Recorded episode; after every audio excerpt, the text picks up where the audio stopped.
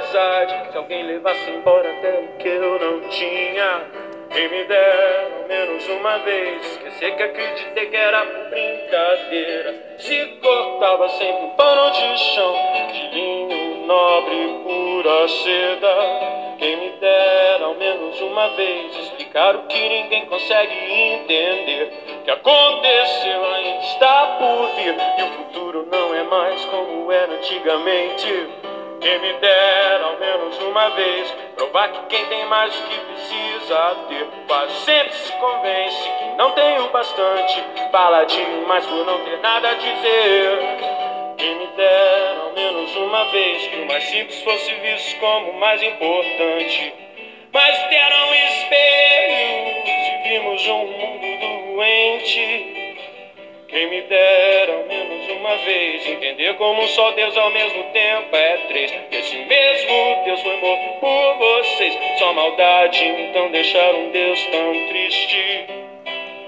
Eu quis o perigo e até sangrei sozinho, entenda.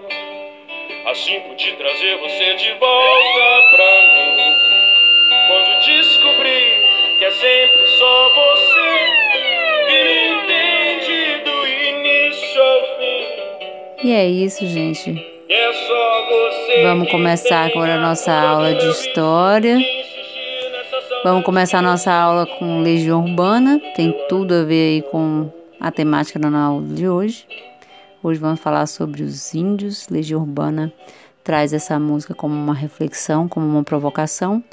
Mas antes de começarmos realmente aí a nossa atividade de hoje, vamos, né, fazer aí a nossa nosso momento relax, tá? Vamos aproveitar aí para a gente relembrar a necessidade de a gente manter nosso isolamento social. Mas essa semana a gente tem um motivo especial para comemorar, né, gente?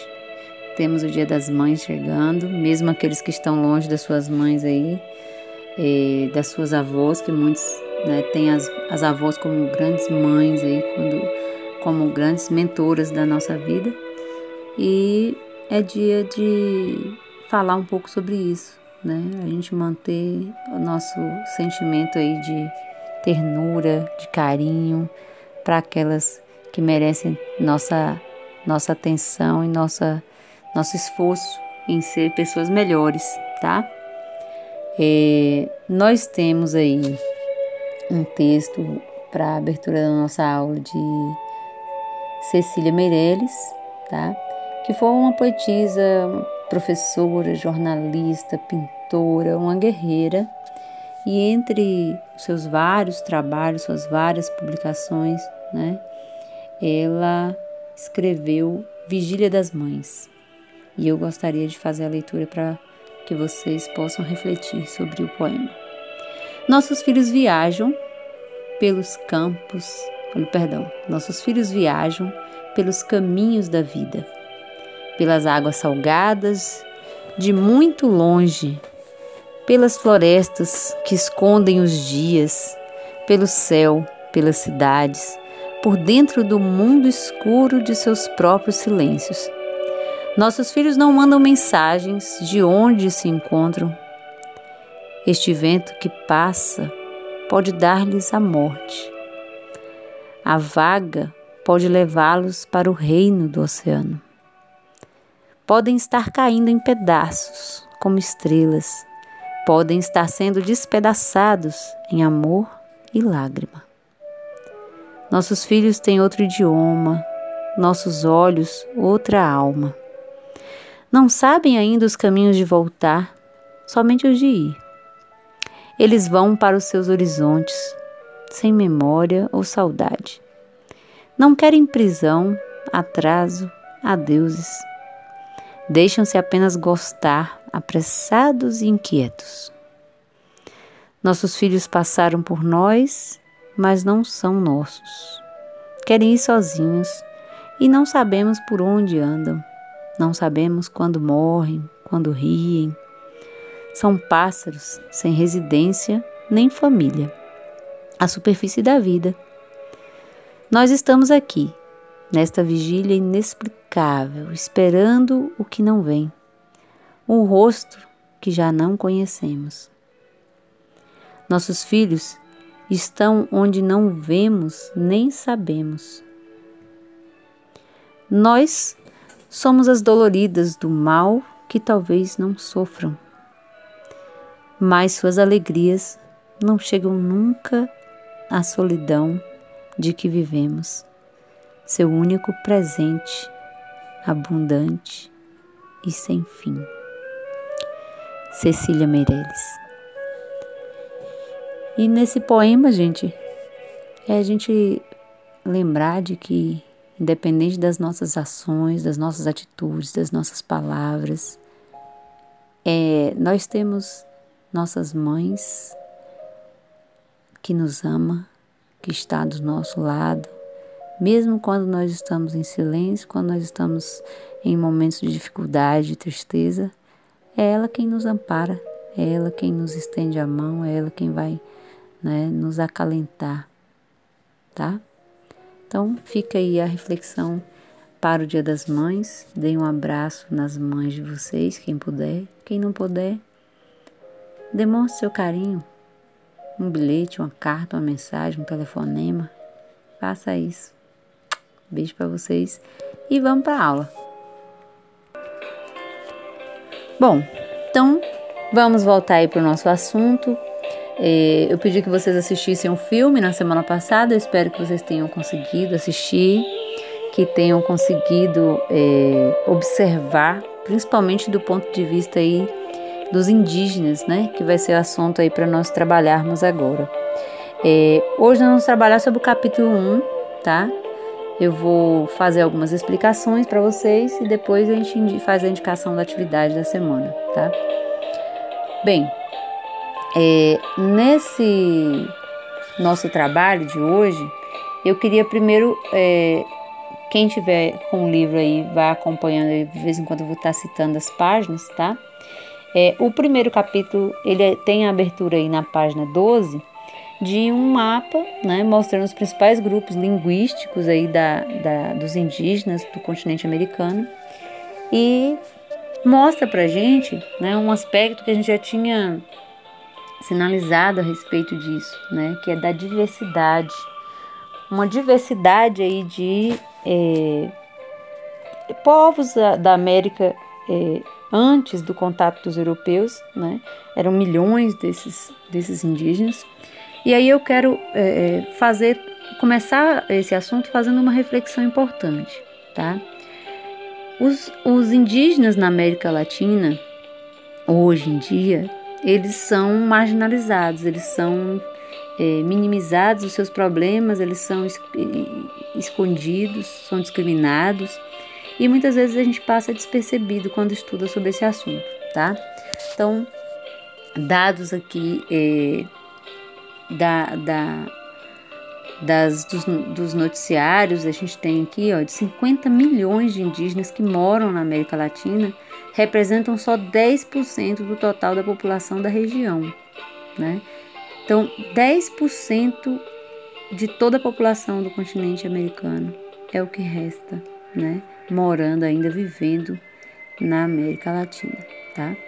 É, e Desse, desse total, né, calcula-se que aproximadamente 400 etnias são etnias aborígenes, né, de, e destas, 100 estão entre a América Central e a América do Sul. Tá? Então, as etnias aborígenes são aquelas mais né, isoladas, mais escondidas, né, que ainda buscam ainda guardar a sua cultura e buscam ainda é, isolar-se, afastar-se da, da população europeia ou miscigenada já, né? É, Estima-se que no momento da colonização a população indígena era de cerca de 70 milhões e o número de alguns demógrafos, historiadores, aumentam até para 100 milhões de pessoas. Então, eles foram sendo exterminados, foram sendo dizimados, né? É, através das guerras, através das doenças, através do, do, do excesso físico do, né, é, é, destinado para os trabalhos, e isso acabou né, extinguindo uma grande parte dessa população, certo? Então, né, é, nós temos aí uma questão aí interessante para a gente poder começar a fazer a nossa reflexão de hoje, né? Para a gente poder prestar um pouco mais atenção a isso, as notícias, as reportagens que falam a respeito dos povos indígenas da região americana. A maioria deles ainda né, reside entre a América Central e a América do Sul, né? Então a gente teve praticamente uma dizimação em massa na América do Norte. A gente vai falar mais para frente a respeito disso, né? Se Deus quiser, nas próximas aulas nossas presenciais, a gente vai tratar sobre esse assunto, beleza? Bom, então hoje vamos falar sobre os astecas, tá aí é, no nosso livro a partir da página 13, tá bom? Então, os astecas eles se estabeleceram no Vale do México entre 1325 né, e fundaram né, a cidade de Tenochtitlan. Os astecas, gente, eles foram assim povos importantes do ponto de vista é, da, da, do próprio domínio dos outros povos indígenas, porque eles subjugaram muitos povos, né?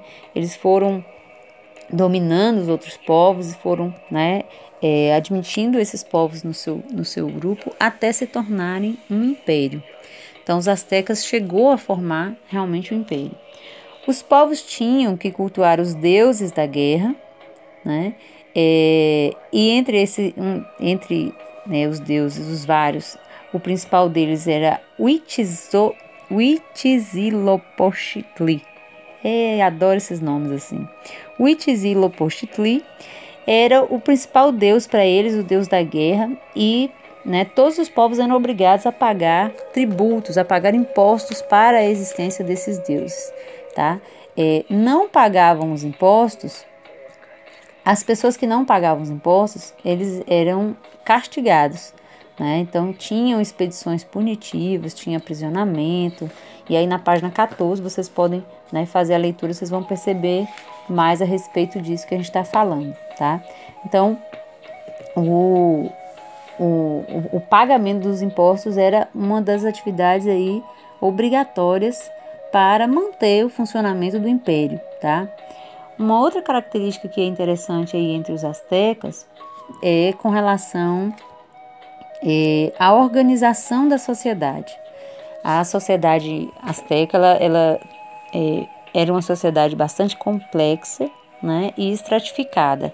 Então, era organizada né, por grupos, e esses grupos muitas vezes não, né, não se misturavam entre si. Tá? Então, no, no topo, digamos assim, da pirâmide, da organização da pirâmide social, estava o imperador. O imperador que era considerado como um semideus, tá? Não chegava a ser um deus, mas era como se fosse um semideus e tinha né, a, a seu favor o poder e a riqueza que era mantida pelo restante da sociedade. Né? O imperador ele era ao mesmo tempo esse, esse representante divino, mas também era comandante do exército, né? era o comandante dos outros sacerdotes, era o alto sacerdote né, da sociedade asteca e é, por isso é, a gente considera é, esse tipo de governo da sociedade azteca como uma monarquia militar teocrática. Então, monarquia porque é o governo de um rei, né? Militar porque ele também era chefe, né, comandante dos exércitos, e teocrática porque ele governava né, do ponto de vista é, do reconhecimento também religioso, era como se fosse um deus. Né? Então a gente chama de monarquia militar teocrática né, é, o tipo de formação aí do Império Azteca, tá? Nós tínhamos aí uma aristocracia composta por militares, sacerdotes e altos funcionários públicos. Então, esse grupo era um grupo privilegiado, né? um grupo de, de né, da, da, nobreza aí dos astecas. E eles é, tinham uma vida luxuosa, ostentavam, né? É, porém, tudo com muita discrição. Então, é, eles não tinham né, que assim mostrar que tinham ouro, que tinham muita coisa, porque eles poderiam ser inclusive punidos pelo próprio imperador azteca, tá? Então o luxo, a, a, ostentação, a vida né, um pouco melhor, era é, principalmente né, é, é, demonstrado, primeiro porque eles não pagavam impostos, eles não tinham obrigação de pagar impostos, e os filhos deles tinham direito a ter uma educação diferenciada, ter né, é, é, uma condição diferente, né, a moradia era o próprio governo quem dava, então esses é, componentes aí, né, da aristocracia, os militares, os sacerdotes, os altos funcionários públicos, tinham uma vida melhor, tá? Então não, não podiam ficar assim, né, exibindo sua riqueza, exibindo, ostentando, né, com luxo, mas tinham uma vida melhor do que os demais, tá? Parte da nobreza se dedicava à guerra, os guerreiros conseguiam também se destacar, tinham privilégios, né, na ordem militar. Então, dois grupos né, militares eles é, se sobressaíam entre os, os astecas era o grupo militar dos águias e o grupo militar do jaguar, né? E esses dois grupos, essas duas ordens militares tinham como obrigação servir ao Deus Sol. E o Deus Sol era como era, né, visto, enxergado o próprio imperador, né? Então, a gente tem aí essa essa essa semelhança aí, principalmente com a religiosidade egípcia, que a gente vai estar estudando futuramente, tá? Bom, outra característica que é interessante que a gente precisa estar destacando é que é, na base da sociedade estavam os artesãos, os comerciantes, os camponeses e os escravos. Então, no topo estava o imperador, da nobreza, né, vinha logo abaixo com os militares, os sacerdotes, os altos funcionários públicos, e aí, né, depois vinham então os artesãos, os comerciantes e por, por último de tudo os camponeses e os escravos, tá? Então, os sacerdotes, cabia a eles organizar e conduzir o culto aos deuses, interpretar as suas vontades e né, fazer o comunicado então da vontade dos deuses para né, os, os nobres, para o, imper, o imperador. E eh, os, os, os demais atividades realizadas, por exemplo, pelos comerciantes, né, eles procuravam, né, é, eram chamados potecas e procuravam assim, à medida que iam enriquecendo, eles também não podiam estar tá demonstrando sua riqueza, até para não serem perseguidos pela nobreza, denunciados ao próprio imperador. Então era tudo assim meio camuflado. Tinham, né, que transmitir o seu ofício aos seus filhos, então né, filho de, de comerciantes, de hipotecas, com certeza seria né, instruído e continuaria com a profissão né, da família, tá? A mesma coisa acontecia com os artesãos, então os artesãos eles ensinavam seus filhos também aquele ofício para que eles dessem continuidade, tá? Tanto os comerciantes quanto os artesãos eles pagavam impostos também, tá? Então dentro da, do Império Azteca eles é, não eram assim privilegiados, não, eles, todos eles tinham que pagar os impostos. E os artesãos inclusive incluía aí os, os ourives, que eram quem fazia o derretimento, as peças de ouro, os joalheiros, os trabalhadores né, é, que se dedicavam a, aos enfeites com plumas, né, que trabalhavam com as penas, então faziam os enfeites. E é, esses artesãos, eles muitas vezes eles se organizavam em corporações, e aí eu quero destacar para vocês aí também, na página 15 aí, é, que essas corporações, elas é, também eram, eram atividades que eles é, se organizavam, né? Cada corporação muitas vezes tinha um conjunto de tradições e um deus próprio para cada uma, tá? Então eles é, cultuavam, cada corporação cultuava o seu próprio deus, certo? Bem, é, além disso tudo, a gente tem a figura a, a, dentro da sociedade aí asteca, os camponeses. Os camponeses eram mais numerosos, cultivavam e pagavam os impostos, prestavam serviços militares e trabalhavam gratuitamente em estradas. Então observem aí que os camponeses, não, não, apesar do nome a gente achar que o camponês só cuida do campo, só de plantação, não era, tá? Então, além de, de cultivar, prestavam também serviços militares e faziam outras atividades de, de, de acordo com a necessidade do imperador, tá? Então, construção de canais, construções de estradas, construções de templos, isso tudo era requisitado né, é, desses é, camponeses para pagamento de impostos, principalmente a gente vai falar sobre isso, tá? Os escravos, geralmente dentro da sociedade asteca, a escravidão está muito relacionada a prisioneiros de guerra, tá? Não é como a escravidão né, moderna que se vendia, se comprava escravos, não. Era aquele grupo, né? Os, os astecas tomavam conta de uma região, aqueles que eram né, seus principais adversários, seus opositores ali na, na, no momento de guerra, aqueles iriam ser né, seus prisioneiros de guerra, certo? Bom, a partir daí, gente, eu quero que vocês prestem atenção agora que nós vamos falar sobre o outro grupo indígena, né? Esse agora sobre os maias, certo?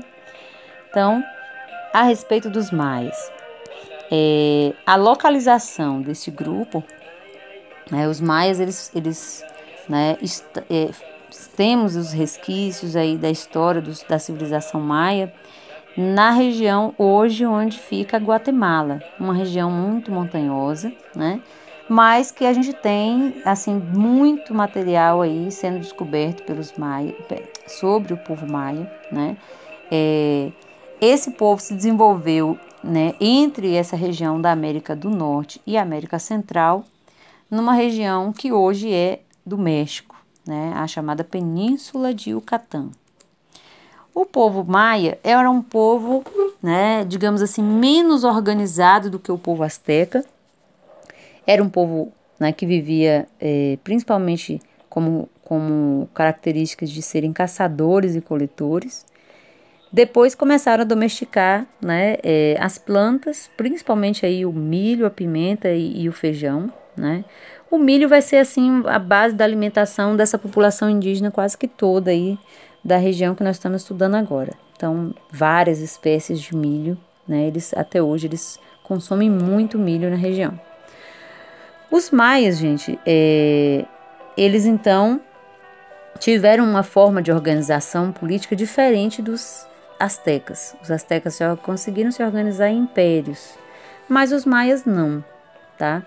Então, essa região, né, que é chamada da Península de Yucatán, é uma região é, é, tropical, uma região de muita floresta, né, é, de muitas montanhas, como eu falei para vocês. Então, eles tiveram uma, uma forma de organização diferente. Eles se organizaram enquanto cidades-estado, tá bom?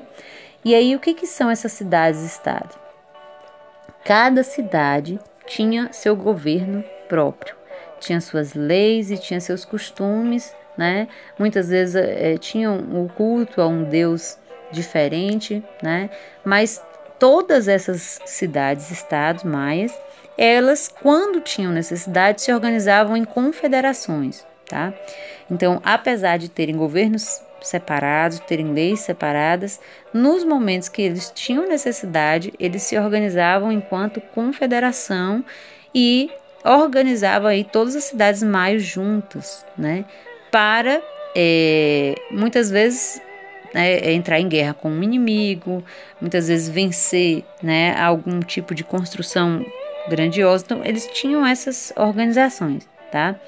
Então, eles é, não chegaram a ter aí uma organização como, como o Império Azteca, como o povo Inca, não fizeram esse tipo de organização, certo? Eles se organizaram de forma diferente. Então tinham várias cidades-estado e cada uma delas com um governo próprio. Aí na página 15 do livro de vocês a gente tem aí quais eram as, as principais cidades maias, né? Uxmal, Chinchitzá, Tikal, Palenque, Pietras Negras, Copan. Então são as principais cidades aí, né, dessa região, tá? Outra coisa que nós temos é importante, tá? É, grandes construções com blocos de pedras revelam estudos de engenharia e cálculos. Gente, são assim é, regiões assim extremamente difíceis, muito altas, lugares assim incríveis. E eles foram capazes de construir cidades impressionantes com pedras que se encaixam, né, de forma assim milimétrica, sem utilizar de nenhum tipo de cimento, nenhum tipo de argamassa, nada. né? Incrível mesmo. As cidades maias em torno é, tinham em torno é, centros cerimoniais, então cada cidade tinha um, um, uma região de, de templo, tinha um, um, centro cerimonial, tinha o comércio que começava a surgir a partir daí, tá bom? A sociedade maia, né, vamos é, falar aí um pouquinho a respeito disso agora, sociedade, economia e arte, né?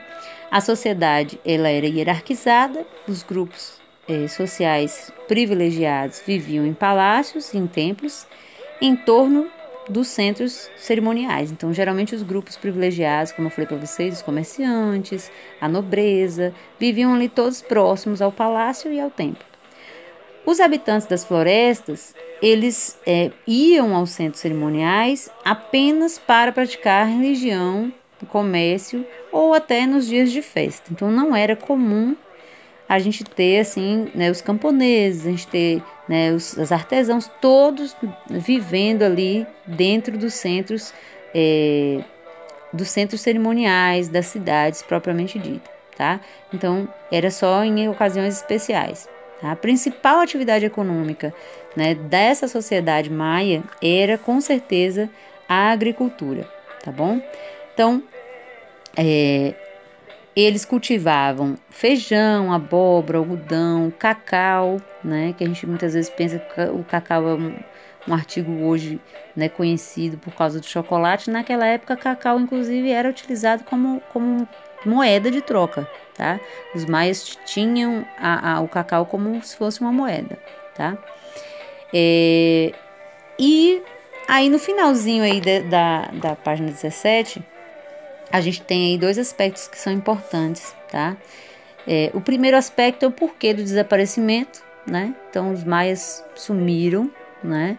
Por volta do século IX é, e tiveram, entre outros, entre outros motivos, flagelos naturais. Então, existe um grupo que acha que foi algum tipo de eventualidade natural que fez com que essa população desaparecesse.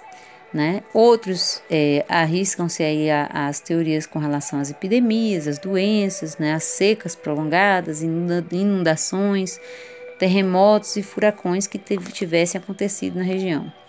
Outros ainda né, é, dizem que a causa do abandono das cidades maias foram as tragédias provocadas pelo próprio ser humano, como as invasões violentas, a pressão dos grupos periféricos, as insurreições populares, as invasões, às vezes, até da, da, da própria é, população é, de outros povos que teriam chegado naquela região. Tá? O fato é que a gente não tem, até hoje, nada de certo a respeito disso. Tá? Os conhecimentos e práticas dos maias, eles foram sendo incorporados pelo outro povo, que foram os astecas, né? E é, as cidades maias elas foram sendo né, conquistadas por volta de 1400 já no século XV. Então, quando os, os, da chegada dos europeus ao continente, é, os maias já estavam né, praticamente desaparecidos. Então, o conhecimento, parte desse conhecimento foi sendo descoberto através de outros povos, tá? E aí temos aí um quadrinho sobre o saber mais, falando a respeito da astronomia e do calendário. Gente, a população maia foi assim extremamente eficiente nos estudos com relação à astrologia, com relação à formação de calendário, que até hoje impressiona muita gente, né? Então, leiam aí esse trechinho para poder né, ficarem mais atentos aí e vamos aí né, para as nossas atividades. Bom, e aí, turminha, vamos encerrando nossa aula aqui por hoje, tá? Próxima aula a gente vai falar sobre os Incas, beleza? E a nossa atividade dessa semana vai ser tranquilinha, tá? Eu separei aqui as questões da página 21 e 29 do livro de vocês aí de história, tá bom? Então, gostaria que vocês né, ouvissem o áudio aí direitinho, fizessem a leitura aí, né, da parte aí do capítulo que nós tratamos hoje e procurassem responder atividades. Se tiver alguma, alguma dificuldade, vocês podem é, me perguntar, tá? Já vou deixando a dica aí que esse texto da atividade 21 pede primeiramente para vocês identificarem esse texto. Então, leiam o texto e vejam se ele é um texto jornalístico, se é uma publicação de jornal, se é um texto literário, então é um conto, é uma poesia, se é um texto historiográfico, é uma pesquisa feita, né, publicada por algum historiador, se é um texto filosófico e vai trazer aí algum ensinamento né, de filosofia. Então vamos identificar esse tipo de texto, tá bom? E aí, né, a análise desse texto é importante para que a gente vá reconhecendo que tipo de material a gente tem né, seguindo.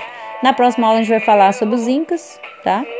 E sobre é, a população indígena brasileira, tá bom? Valeu, galera, e até qualquer hora. Eu não posso perder você. Como quem um real e nota não vê, eu não posso perder você.